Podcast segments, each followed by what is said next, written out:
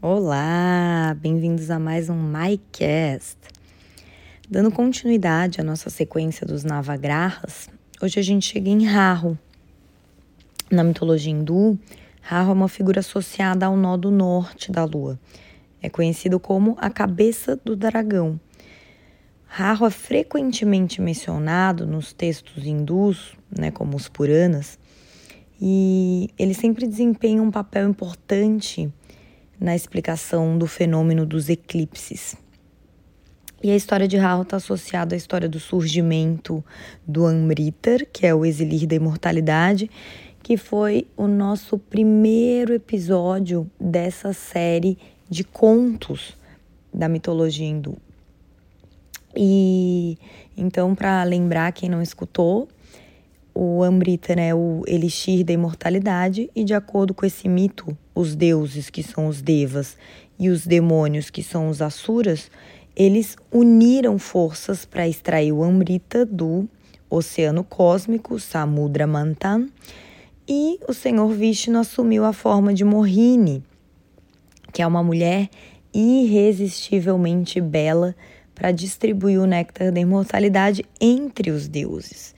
Né? Eles iam lá dar contadinho e quando chegasse a vez dos Asuras, eles iam falar que acabou. Rahu era um Asura, metido a espertão, percebeu a oportunidade, se disfarçou de Deva e ele se juntou aos deuses na fila para receber o Amrita.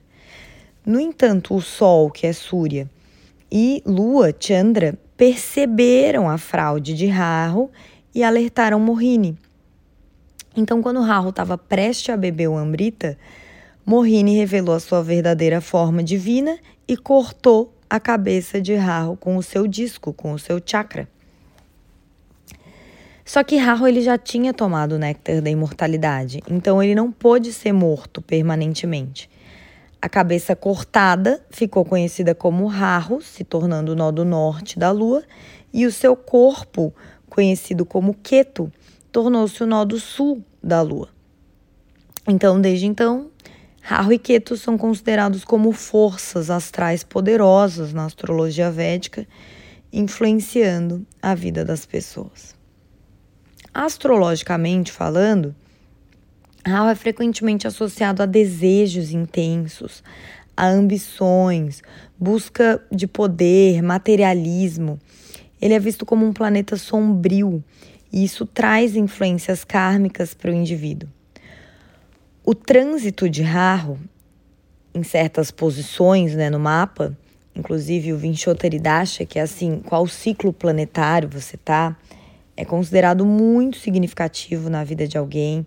Ele vai exercer uma influência muito forte naquela casa que você tiver no mapa. Então, além de ler o seu mapa natal, algo que é importante você ver é que ciclo planetário você tá, que são ciclos longos.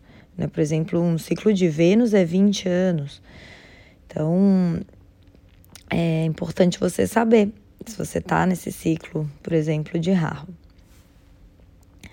Ele, Rahu também é retratado como um ser demoníaco em várias histórias mitológicas, é, de novo, né, mostrando essa busca incessante por poder, imortalidade, é por isso que onde Rahu tá é onde a gente pode também se sentir escravizado, algo que a gente busca muito na vida.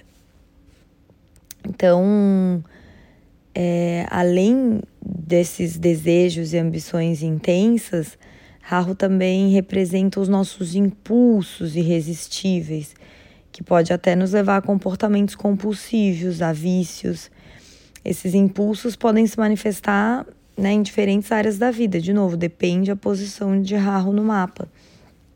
Só que ele não é de todo ruim, tá?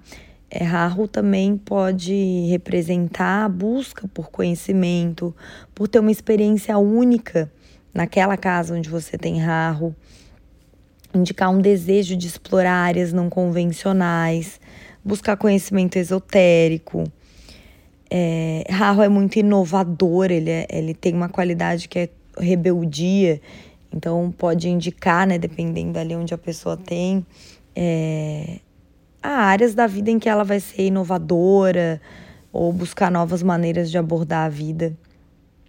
Só que né, sempre esse, esse eixo Rahu e Keto é muito, muito, muito sobre lições kármicas.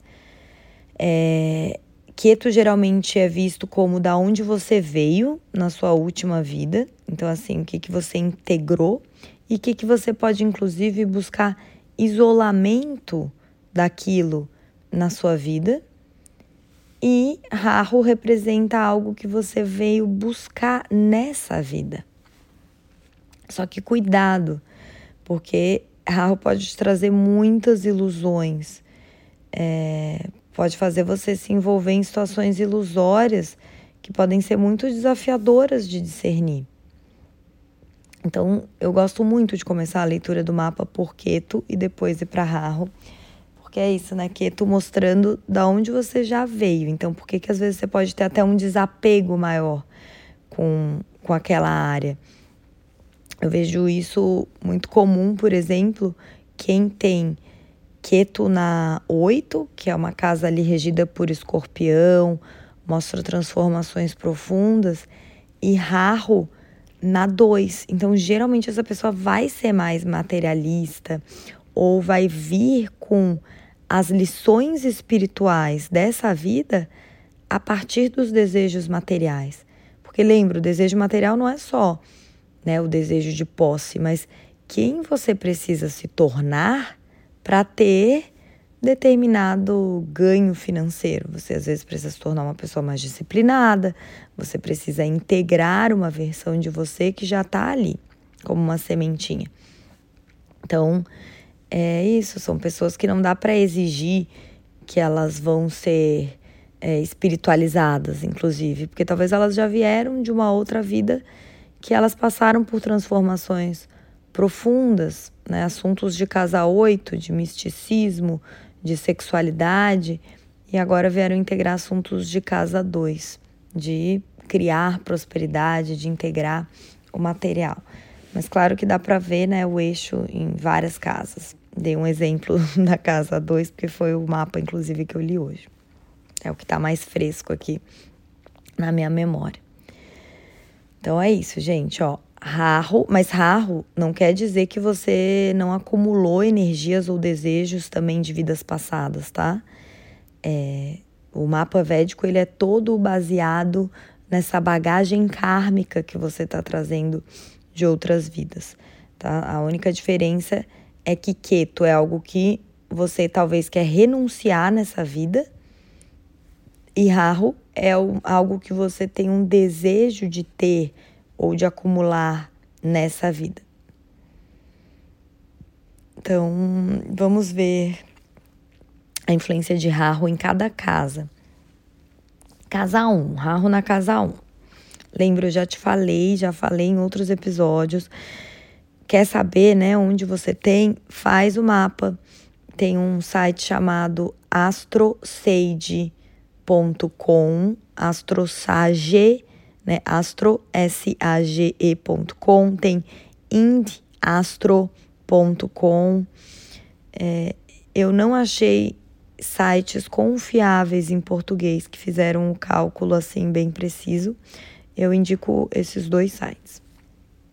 E Rahu vai estar representado pela letra R e A no seu mapa natal.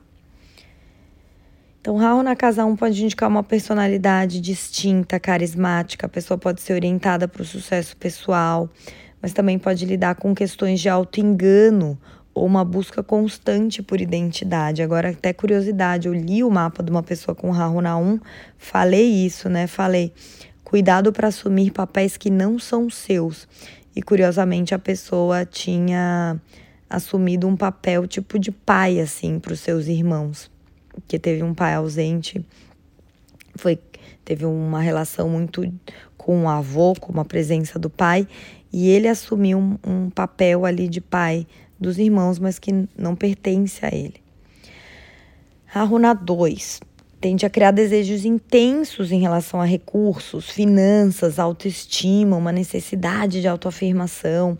Pode haver uma inclinação para acumular riqueza, mas também o desafio de que equilibrar esses desejos com valores mais profundos. Rahu na casa 3 indica uma mente bem ativa e ambiciosa. A pessoa pode ter uma comunicação excepcional, mas também pode enfrentar desafios relacionados a conflitos de comunicação e também na relação com irmãos. Rahu na casa 4 pode indicar desejos intensos relacionados à casa, à família, à segurança emocional. A pessoa pode ser ambiciosa em criar uma base sólida, mas também pode enfrentar bastante desafios na área familiar, pode criar ilusões, inclusive com relações a esses assuntos da casa. Rahu na casa 5 cria um forte desejo por reconhecimento, faz da pessoa muito criativa, divertida. Pode indicar uma personalidade artística, uma busca por se expressar de forma única e pode trazer desafios nos relacionamentos amorosos e com os filhos. Rahu na casa 6.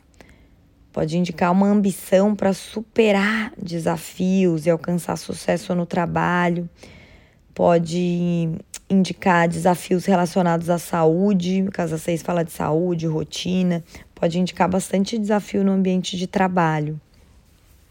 Raul na casa 7 cria desejos intensos em relação ao relacionamento e parceria, pode indicar uma busca por relacionamentos incomuns ou até um desafio para equilibrar as expectativas do outro para equilibrar as expectativas que ela tem com relação a parcerias, casamentos.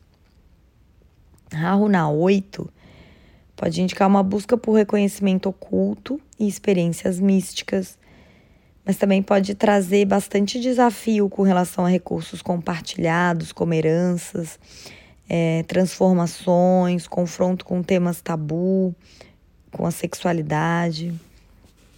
Raul na casa 9 indica um forte desejo de conhecimento, filosofia, expansão espiritual.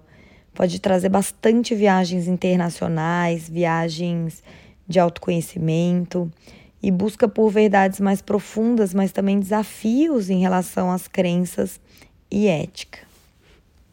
Rahu na casa 10 tende a criar ambições intensas relacionadas à carreira, ao reconhecimento social, pode ser um indicativo de sucesso profissional, alguém que busca bastante essa área da carreira, mas também pode trazer desafios em relação à autoridade e a criar reputação. Raul na casa 11 indica desejos intensos em relação a amizades, redes sociais, realizações, pode indicar sucesso é, em grupos, pode ser uma pessoa super popular, mas também pode trazer desafios em relação a amizades. Pode trazer amizades obscuras, que não ficam bem claras. E Raul na 12 pode indicar uma forte busca espiritual. Também atração por atividades secretas ou isolamento. A casa 12, a última casa, fala da morte de lugares distantes. E desafios podem surgir em relação a inimigos ocultos e gastos extravagantes. Mas lembra, tudo depende também se você tem raro com algum outro planeta que pode ser amigo ou inimigo na mesma casa. O que está aspectando raro? Lembra que nada é isolado no seu mapa védico, mas isso aqui já é uma boa bússola para você reconhecer padrões e quebrá-los parar de repetir os mesmos karmas.